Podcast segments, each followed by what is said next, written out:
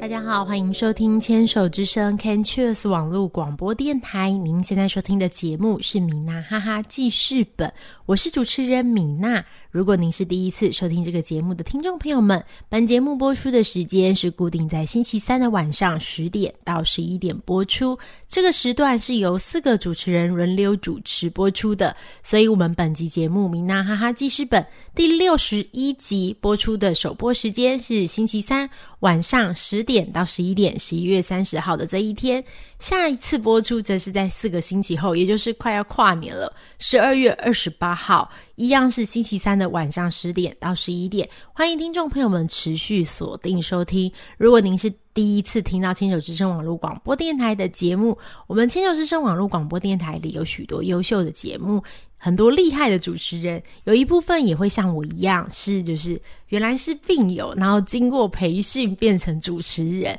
大家都有许多就是分享许多很有趣的话题，那都欢迎可以持续锁定收听。如果您对于牵手之声网络广广播电台的这个节目表想要进一步的了解，都可以在牵手之声网络广播电台的这个粉丝专业，或是在网站里面都可以找到许多相关的讯息。期待大家都可以在里面找到许多。属于自己喜欢的节目跟音乐，这样。我们回到今天的节目，牵手之声网络广播电台的这个“明娜哈哈记事本”节目，我们一共分成四个单元。首先呢，就是第一个单元，就是现在的单元是“明娜小日子”，明娜会在这里跟大家分享最近的近况。再来是“花样女孩向前冲”，明娜喜欢的歌跟明娜好朋友。其他单元像“明娜好朋友”或者是“花样女孩向前冲”，都会。有时候是米娜跟大家聊聊天，有时候会邀请来宾。我们今天会继续来跟大家聊聊天。首先，我来先做一下，就是如果您是第一次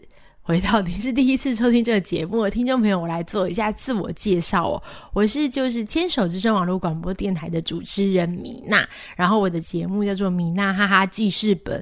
为什么会叫这个原因的这个名字呢？就是。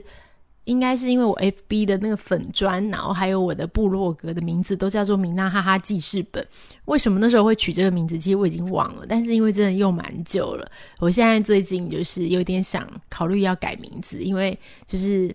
有一点绕口这样子，对对对，有点念不出来。然后我自己是刚刚有提到，就是我是经过培训的这个。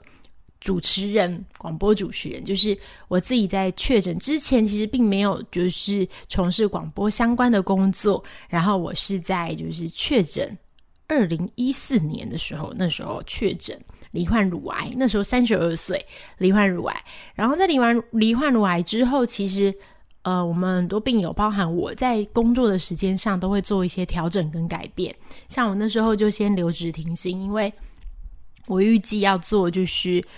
呃，我是乳癌一期，那时候预计做十二次的太平洋紫杉醇化疗，然后还有一年的标靶，之后还要再打停经针这样。那因为我的这个治疗，这还不含手术，因为我治疗的这个，呃，因为我觉得感觉做蛮多事情的，这样会很忙，所以那时候就有跟公司讲好，就是来留职停薪。给自己一段时间，有许多就是病友们，尤其是新同学，都会问我说，到底有没有需要，就是把工作暂停，还是可以上班？因为有些人希望可以上班这样。但我发现这件事情也跟很多事情一样，其实并没有正确答案的。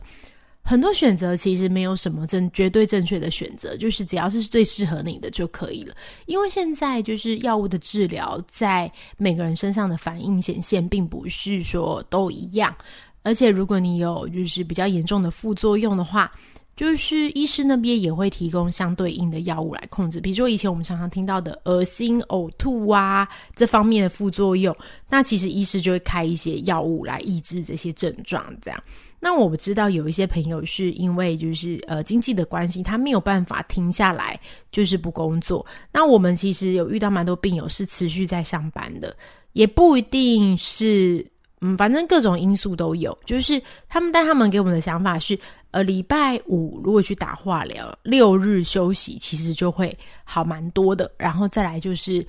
呃，因为。看你打的化疗的这个种类，副作用都会慢慢的递减，这样子，所以不要太担心。如果真的有很不舒服，也可以再跟医师讨论。然后，如果有人问到我的意见的话，就是我自己会觉得，就是在因为乳癌的治疗的历程可能很长嘛，一开始确诊之后会动手术，动手术之后，呃，我是讲的是我的状况，也有人是先化疗再动手术这样。然后呢，比如说你要动手术，然后你要化疗，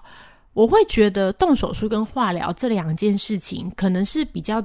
呃，值得留意自己的体力状况的部分，因为化疗真的就是蛮辛苦的。不管你是接受哪一种化疗，我觉得它的副作用都不会太轻松。所以，如果大家问我说，呃，应该什么从此不能上班的吗？当然是不会啦，是不会不能上班。但是问我说有没有需要短期休息的话，如果工作许可，然后自己也可以接受的话，我倒是会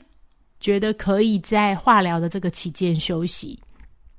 因为化疗的药物的这个副作用其实真的是累积的，像我做了十二次太平洋紫杉醇化疗，相对于可能六次的或是八次的这些小红莓或是这些其他的药物，可能会每一次的副作用相对是比较轻的，这样，但是我还是觉得副作用是累积到后面。后面几次真的会越来越累，然后很想睡觉。这样，在这种情况下，我可能就是没有办法在我本来的工作上。那我也觉得，就是如果多多休息的话，对于我的复原是有帮助的。那就看公司了，有些公司就是可以在这样子的时间内，就是做一些休息。那有一些公司可能就要请病假，就是可能请一年这样。我觉得都蛮好的，也趁这个时间，就是可以。好好的规划一下自己的生活，我觉得是不错的，因为我们蛮多就是女孩们啊，就是在确诊之后，生活形态都有了改变，这样这个可以就是我们等下再继续跟大家聊，大家都有很多新身份这样子。那我自己的新身份就是接触了广播，就是非常感谢，就是牵手之声网络广播电台在这个。这个有这培训班这样子，在通常在那个呃全爱莲的官网里面可以看到，就是相关的培训讯息这样。所以那时候因为工作就是留职停薪的关系，休息了蛮久了，所以我就参加了很多活动。我觉得参加活动是一个很棒的事情。我也常在节目里面说，就是有时候是学东西，有时候不是学东西，只是参与一些。一起做些什么事情？我觉得不管是哪一种都很好，只要你在这个过程中，就是可以，就是呃，注意自己的身体情况，然后就是时时刻注意。然后你在过程中，因为你参加的是协会的活动，或是认识其他的病友，所以大家对你的状况也会非常了解。简单来讲，就是大家会懂你的心情，然后你的体力状况会有更多的理解跟同理。我觉得这个是蛮重要的，就是。呃，因为现在一般外面的很多的速度啊的都很快，就是速度都很快，都很快。那我们有时候真的在身体比较不好的情况下，有时候没有办法顾及到，就是同样展开同样的这个速度与水准。这样，我觉得这个时候很适合慢活啦，就是好好想一下自己到底想做什么，然后也多做一些尝试。我们蛮多病友在这一段时间就是开始运动。就是可能去尝试着，不管是跑马拉松、骑脚踏车，然后做很多很棒的事情，然后去做瑜伽，然后也在这个过程里面学到了很多。然后我自己听到，就是像长庚有一位，呃，长庚林口长庚有一位郭医师，那郭医师是那个乳房外科的医师，郭医师就对于就是跳舞很有兴趣，所以他自己在就是医院里面也成立了就是跳舞相关的社团。然后这些社团就是不管是画画或是跳舞，其实这些东西都是可以经过培训的。所以就我知道，也有蛮多的病友在就是这个呃一开始是跟着跳舞，或是去参加画画课，或是去练瑜伽。然后但是在这个过程中，一年两年过程中，其实就取到了师资的资格，然后再以自身的经验来分享。然后现在我看到这一些病友就是。都变成老师，就已经不只是病友，他变成了老师，然后也很常在一些癌症相关的社团或是这些团体里面开课，这样子，我觉得这真的很棒，因为疾病对我们来说，就是呃，它等于多了一个，多了一个，当你多打开了另外一条路。我的感觉是这样，因为像我本来就是刚刚有提到，本来并不是有广播主持的经验，这样子，并没有就是像现在这么。这么频繁的会遇到，但是也是一开始就是在电台里面遇到了，就是主持的这个机会。然后我觉得主持这件事情蛮有趣的，就是我自己发现，就是像我现在自己有小孩，我就会觉得有一些事情真的是，嗯，还很小的时候，我觉得我就应该要知道，应该要练习的。那我以后也会跟我的小朋友说，比如说第一个就是表达的能力。我觉得练习说话这件事情，有时候并不是真的要用来主持，因为大家不一定有这么多主持的机会或节目嘛。可是呢，生活中有非常多需要表达的时刻存在，而且对很多，比如说包含你去学校，如果今天同学就是欺负你这样，或是怎么了，或是你要求助需要老师帮忙，其实这是需要勇气、需要表达能力，尤其在比较内向的孩子身上。所以我觉得现在就是就觉得，喂。并不是说要主持，但是在这个过程中，我学习到表达的能力，这真的是非常重要的。我们等一下下一段节目再来继续跟听众朋友们聊聊天哦。这里是牵手之声网络广播电台米娜哈哈记事本节目，我是主持人米娜，我们等一下下个节目见喽。